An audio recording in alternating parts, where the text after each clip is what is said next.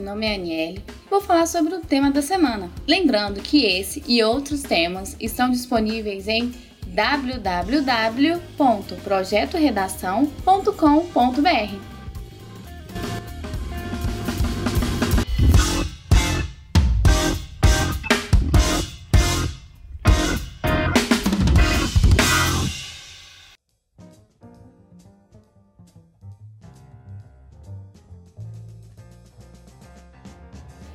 tema de hoje é Acesso ao Sistema Público de Saúde os problemas enfrentados pelos brasileiros.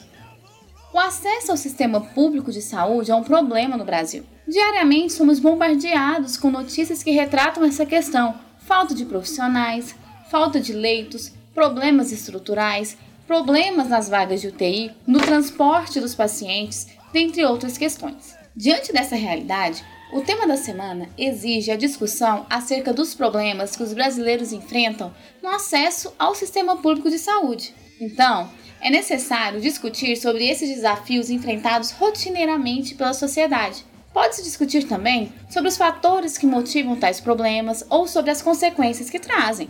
Para ajudar na produção textual, a proposta é composta por três textos motivadores. O primeiro texto é o artigo 196 da Constituição Federal, que ressalta que a saúde é direito de todos e é dever do Estado, o qual deve ser responsável por políticas sociais e econômicas que garantam um acesso universal e igualitário. O texto 2 apresenta a definição de saúde pública como a arte e a ciência de prevenir doenças, prolongar a vida, possibilitar a saúde e a deficiência física e mental da sociedade. Além disso, retrata que quem deve possibilitar tudo isso é o Estado. O texto 3 é uma charge que associa a maca de um hospital ao coração de uma mãe, na tentativa de mostrar a superlotação nos hospitais públicos.